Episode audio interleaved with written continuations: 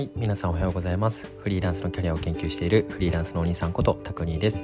この配信ではフリーランスになりたいなと思っている会社員の方々や駆け出しフリーランスの方々向けにどうやったらフリーランスになっていけるのかといった具体的なアクションや考え方さらに世の中にどんなフリーランスがいるのかなどを5分くらいで伝えていこうと思っています。いやーとうとう毎日配信が38回で途絶えてしまいました。なんとですね実は昨日熱はなかったんですけれどもなぜかすごく気持ち悪くて一日寝込んでたんですね。1年間は毎日配信しようと思ってたんですけれども非常にショックです。でも今日取り直して今日からもやっていきたいと思います。今日で39回目になります。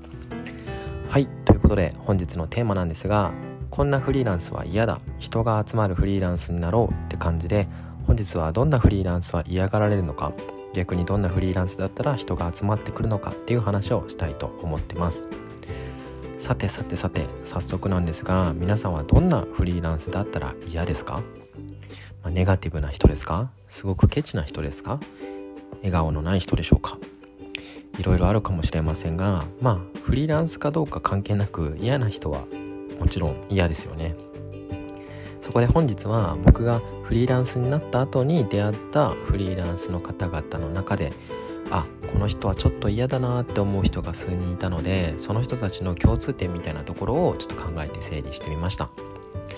さて早速なんですが僕が考えるこんなフリーランスは嫌だを整理してみたいと思います。こんなフリーランスは嫌だのポイントは大きく3つです。それは1つ目常に余裕がなさそうな人。2つ目感謝を表現しない人。3つ目損得で接してくる人。この3つです。もう一回言いますね。常に余裕がなさそうな人、えー、2つ目感謝を表現しない人。3つ目損得で接してくる人。この3つになります。もちろん普通の人にも当てはまるものだとは思いますが、まあ、フリーランスだからこそみたいな話もあるのでその辺は説明していきたいと思います。さてまずは1つ目。常に余裕がなさそうな人です。これ言い回しで大事なのは常に忙しい人とは言ってなくて常に余裕がなさそうな人なんですね。で余裕がなさそうって皆さんも多分見て分かりますよね。明らかに焦ってたりとか笑顔がなかったりとか何かに追われてる印象の人を指します。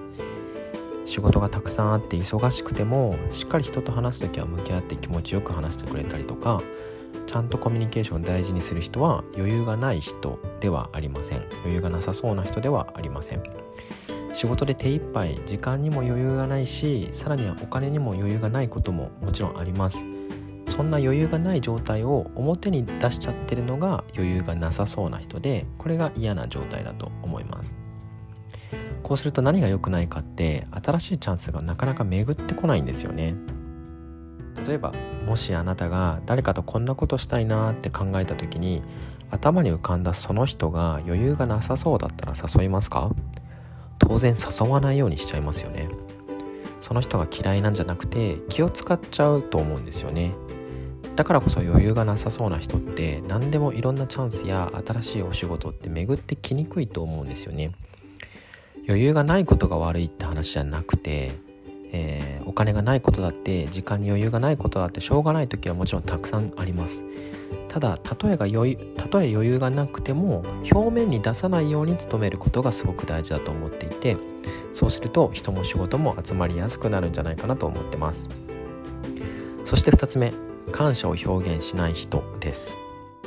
これめちゃくちゃ大事ですよね。ここも大事なのは感謝をしない人じゃなくて感謝を表現しない人って言ったポイントです。人間なんてほとんどの人がちゃんと感謝はしてると思うんですよね。相当悪い人じゃなければ。でしてない人なんて少ないんじゃないかなって思ってるんですけどでも感謝を表現してる人は意外と少ないな意外と多くないなと思ってまして。例えば何でもいいんですけどレストランに行ったとしましょう。店員さんがお水を出してくれたら「ありがとうございます」って言ってますか？お仕事をくれた個人や会社の方に「ありがとうございます」って伝えてますか？お世話になった方にちゃんと逐一「ありがとうございます」って伝えられてますか？感謝をしっかりと表現していると相手からプラスに移ります。でも感謝を表現してないと相手からどう移り移ると思いますか？でゼロじゃないんですよね。マイナスなんですよね。感謝を表現してるとプラスなんですけど感謝を表現してないとゼロじゃなくてマイナスなんですよね。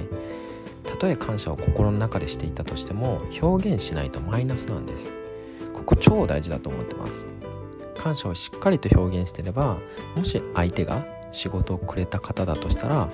ああこの人に任せてよかったなって思ってくれてまた次の仕事を依頼してくれる可能性がもちろん増えますよね。あとは自分が仕事を頼む側が側だったとしても、えー、感謝していたら感謝を表現していたらああこの人からの仕事を受けてよかったって思ってくれてまた次の仕事も心地よく受けてくる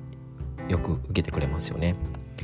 あなたもきっと感謝を表現してくれる人と一緒に仕事がしたいし一緒にいたいと思うはずです。なので感謝をするだけじゃなくてしっかりと表現していきましょう。そして最後に3つ目損得で接してくる人ですね。これも嫌ですよね。言い方を変えるとテイカーだと思います。ギブをたくさんする人をギバーの逆でこのテイカーですね。この人と接することで自分には利益がありそうって思ったら接するしこの人と接してもあんまり利益なさそうと思ったら離れていくそんな人ですね。でここで超大事なのはその損得で接してくる人って見たらわかるんですよね。正直接し方とか見てたらバレちゃいます。でこれ超大事だと思います。例えば2種類のタイプの人を見たことあるんですけど1つ目は SNS のフォロワーがめっちゃ多い人。でこの人がフォロワーがあんまり多くない人と対応する時を見かけたんですけどなんかフォロワーの数なんて人間関係の上下には何ら関係ないじゃないですか。でもフォロワーが多い人の方がなぜかなんか偉そうにしていて上下関係の上のような感じでなんかフォロワーが少ない人とのあのお話を無駄な時間っていうふうに思ってるのかなんか早めに話を切り上げようとしているそんななんか絵を見たことがあったりとかもう一つ逆でフォロワーの数が少ない人がフォロワーの数が多い人にめちゃくちゃくっついていくパターンですね。一緒に写真を撮って SNS にアップすれば自分もこの人と一緒にいるっていう感じでフォロワーが増えるかもしれないとかこの人と自分が仲良しって思われれば自分もフォロワーが増えるかもしれないみたいなそんな感じでフォロワーの多い人にくっついていく人を見たことがあります、まあ、これはあくまでこの2つの例はフォローフォロワーの話もしましたが、まあ、自分が利益を得ることばかり考えてる行動してる人って、まあ、何が怖いって旗から見たらバレバレってことなんですよね。正直この見てたらあこの人テイカーだなとかあこの人損得で動いてんなみたいな。見てて分かっちゃうんですよね。そんな色眼鏡で人を判断せずに、まあ、自分が好きかどうかとか尊敬できるかどうかとか素直にその軸でいいじゃないですか。損得じゃなくて目の前の人を大事にすることを心がけてる人が人は自然に集まってくるんだと思うんですよね。